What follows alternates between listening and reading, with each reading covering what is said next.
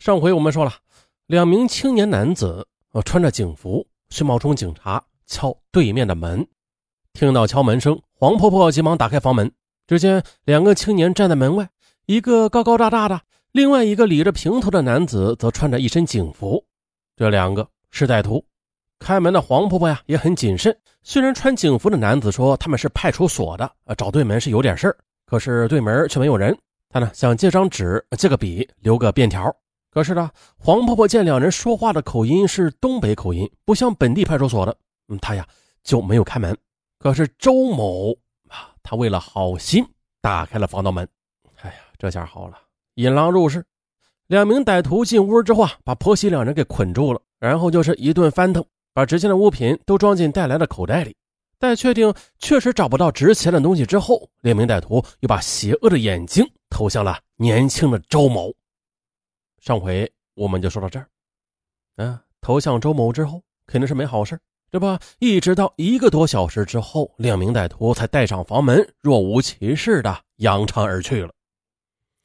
可仅仅两天后的一九九七年九月五日九时许，在繁华的武汉市武昌区丁字桥的某居民楼内，两名歹徒又以送产品免费试用为由，敲响了一家二楼的门。女主人陈某一看啊，穿的是同丈夫一样警服的人，便热情的打开了房门。哎，不料呢，门一开呢，两名歹徒迅速的冲进了屋内，接着就是对陈某进行殴打和侵犯，然后呢，又抢走了三千多元的首饰和一套警服，还有三千元的现金。一九九七年九月八日上午八时四十分左右。两名歹徒又串至黄石市发电厂的某宿舍楼，用同样的伎俩骗开了一家房门之后，在家休息的女工刘某和已经怀孕六个月的弟媳彭某也遭此同样的厄运。两名歹徒把他们捆绑之后，将他家中的两千三百元的现金和价值六千余元的金项链、金戒指、金耳环，还有 CD 影碟机等洗劫一空。哎，不料。正当歹徒准备逃离作案现场时，刘某的婆婆抱着一岁的孙子回来了。砰砰砰！哎呦！突然听到敲门声，两个歹徒立时惊恐万分。他们手里拿着刀，守在门内观察动静。哎，见是一位老婆婆之后，我这才突然打开门，将刘的婆婆和孙子拖了进来，并且又将祖孙二人堵上口，又捆在一起。在临走之时，两名歹徒前祖孙两人突然到来，惊吓了自己。出门前，穿警服的小平头还在小孙子的屁股上捅了一刀，够猖狂的吧？啊，连小孩都欺负。这还不算呢，仅仅是第二天，九月九日上午八时四十分，东北虎来到鄂州市鹅岭二路某公司宿舍六楼，用同样的手段骗开了肖某的房门之后，肖某和四岁的女儿被捆绑殴打，抢走金耳环一对、金戒指一枚和现金一千二百五十元。当两歹徒要侵犯肖某之时，肖某急中生智，谎称自己是有病，并且拿出一瓶消炎药之后，这才幸免。但是呢，恼羞成怒的歹徒觉得如此一走，似乎是便宜了他，啊，这一顿拳打脚踢，将肖某打得晕死过去。两歹徒之后还用几床棉被压在被捆住手脚昏迷未醒的肖某身上，这才离去。肖某被打伤后住院两个多月，才得以康复。又是第二天，看见没有？歹徒有多猖狂吧？每次作案后的第二天都会继续作案，几乎啊是每天都不落。九月十日上午九时许，东北虎又来到大冶市某剧团的宿舍楼，骗开门之后，袭击了正在家里为身患癌症父亲熬药的姑娘陈某以及女儿贺某，两人双双的被歹徒侵犯之后。歹徒临走时还抢走了单位里为陈父治病捐款的三千九百元钱和价值一千八百余元的首饰。哎呦，了不得了！一周之内，东北虎自孝感、武汉、黄石、鄂州、大治等地骗门入室、大肆抢劫、强奸的紧急案情源源不断的反馈到了湖北省厅。九月十一日晚上十时三十分，咸宁地区公安处处长陈景文接到省厅紧急协查通报。通报中介绍，东北虎的情况是，该系列入室抢劫强奸案为两人作案，其中一名身着警服的歹徒，年龄是约二十五岁，身高一点七二米，脸色较黑，塌鼻，平头，中等体态，操着北方口音，在左手虎口处刺有一忍字，忍字周围又刺有半圆形的花纹，而另一名歹徒约三十岁，身高一点七四米，大眼睛、高鼻梁，体态中等，北方口音。作案时吧，上身穿着黑底小白暗格儿小袖的衬衣。作案时间均在上午八时至九时期间。他们都是选择单位宿舍有女性在家的门户作案，以借纸笔留言、找人问路等名骗门入室。在作案时啊，用手或者刀撕开床单，又将受害人捆绑之后实施抢劫、侵犯，然后逃离。鉴于上午在咸宁市永安西大街发生类似的抢劫案，这位老公安马上意识到了，从衣着特征、作案手段和活动规律来看啊，在咸宁案犯的歹徒极有可能是省厅通缉的要犯，并且歹徒还在咸宁地区境内。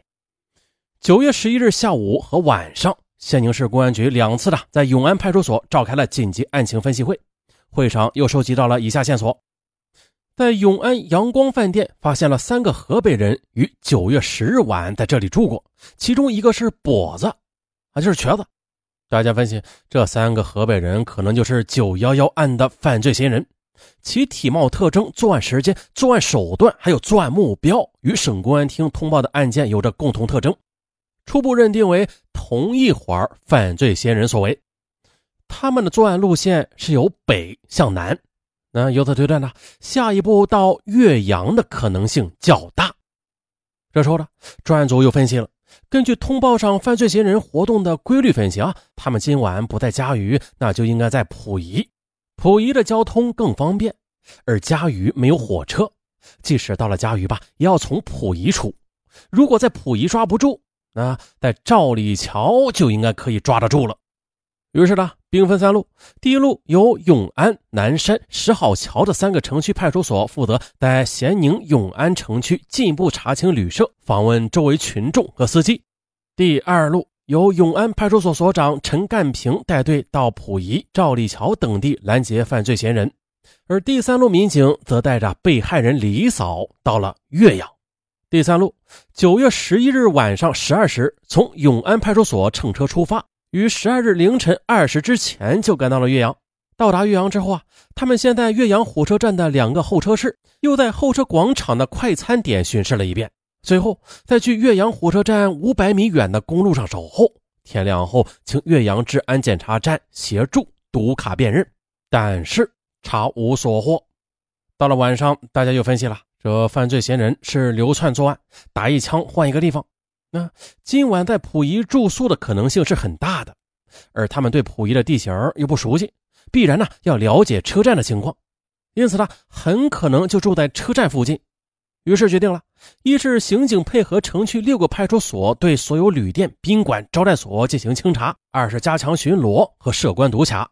三是治安科组织力量对城区的发廊、舞厅、录像厅、桑拿浴室、夜市、车站、码头进行清查。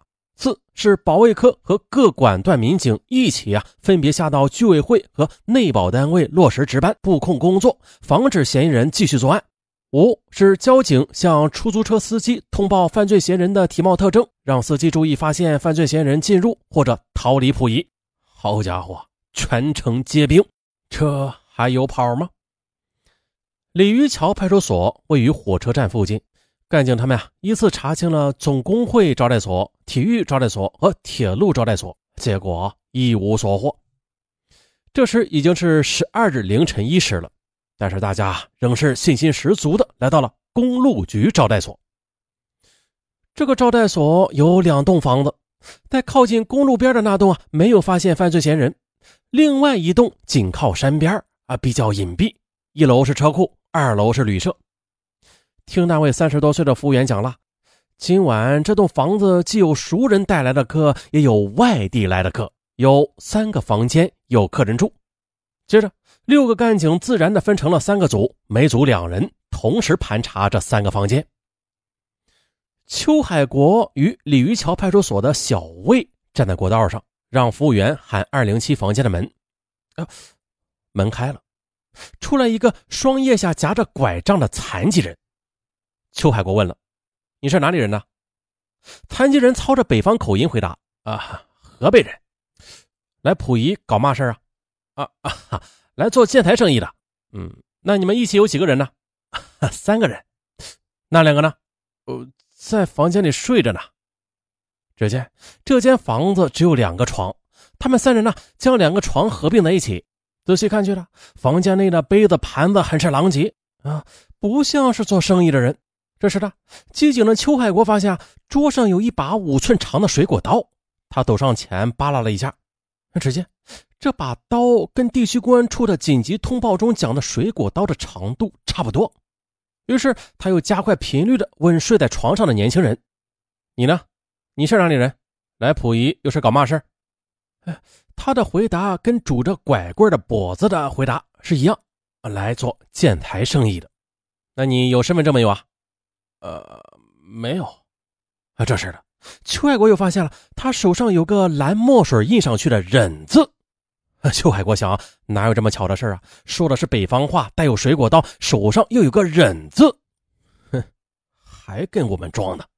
他向小魏做了个眼色，用溥仪方言与他轻轻说了一句：“快把外面四个人喊进来。”接着马四海、宋建国等四人连忙进房。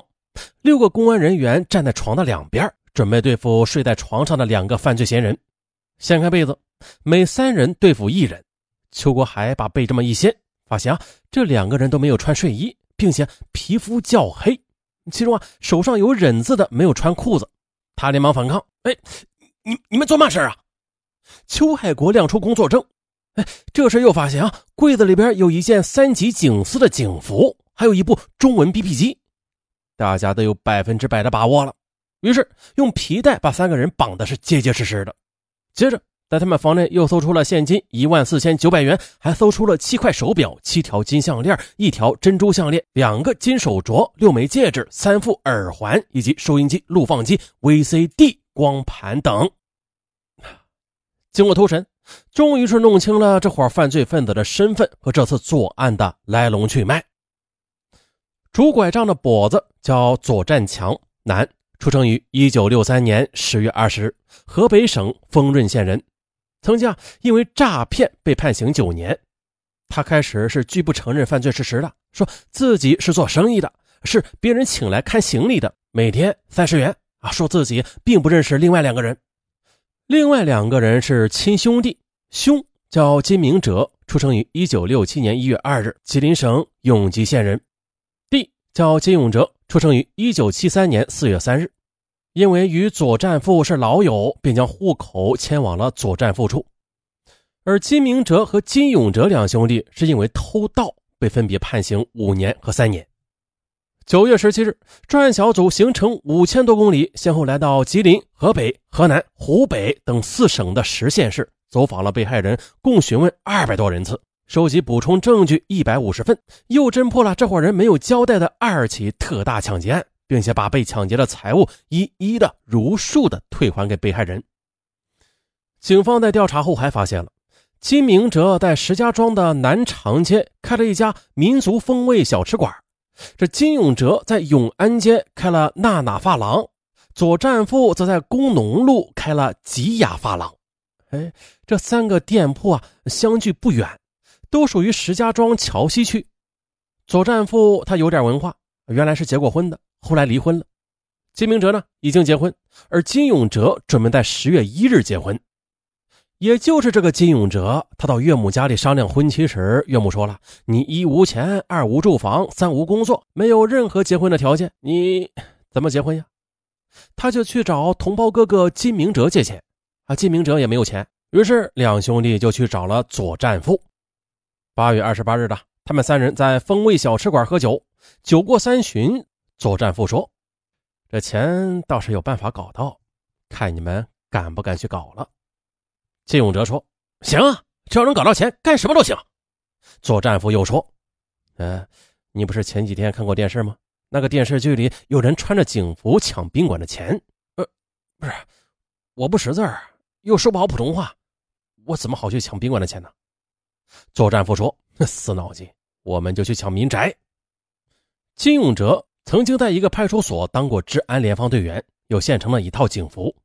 于是呢，他就到石家庄火车站附近的一个门市部里买了一套两杠两星的警衔。可是呢，左战富见后他说了：“你才二十三四岁，带警字的警衔，人家不会相信你的。你呀，去换一个两杠一星的。金永哲就去换了，并且买了一本全国交通地图册。开始，左战夫说了到浙江一带去。金氏兄弟问了：“这浙江在哪儿啊？”左战夫又说：“浙江一带就是海边。”金氏兄弟说：“那太远了。”左战夫就说：“那就到湖北吧。”最终呢，三人商定了，由金永哲穿警服，在每个星期一至星期五的早上八点钟过后，即单位里上班之后。便以借笔为名入室，趁主人找纸笔时，就观察是否有男的在家里啊。如果男的在家就算了，如果发现只有妇女在家里，金明哲就进去抢劫财物，并且把妇女捆绑起来，然后再逃到车站。左战夫啊就在车站附近的旅社等候，待金氏兄弟一来，就连忙坐车转移到另外一个城市。而每到一地，就用左战夫的残疾证到旅社登记，抢劫的财物三一三余一。他们商定搞到三万元的现金之后，就回石家庄。可是呢，这个发财梦还没有做完，就栽进了疏而不漏的法网。啊，想听是怎么判决了是吧？很解气。随着三声正义的枪声，作战夫金明哲、金永哲三名犯罪分子在湖北咸宁市受到了法律的严惩。怎么样，解气吧？那这。不是重点，重点是我们能否从这个典型的案例中吸取教训。面对各色各样的敲门人，你务必要守好自家的那扇门。好了，本期案件到此结束，咱们下期再续，拜拜。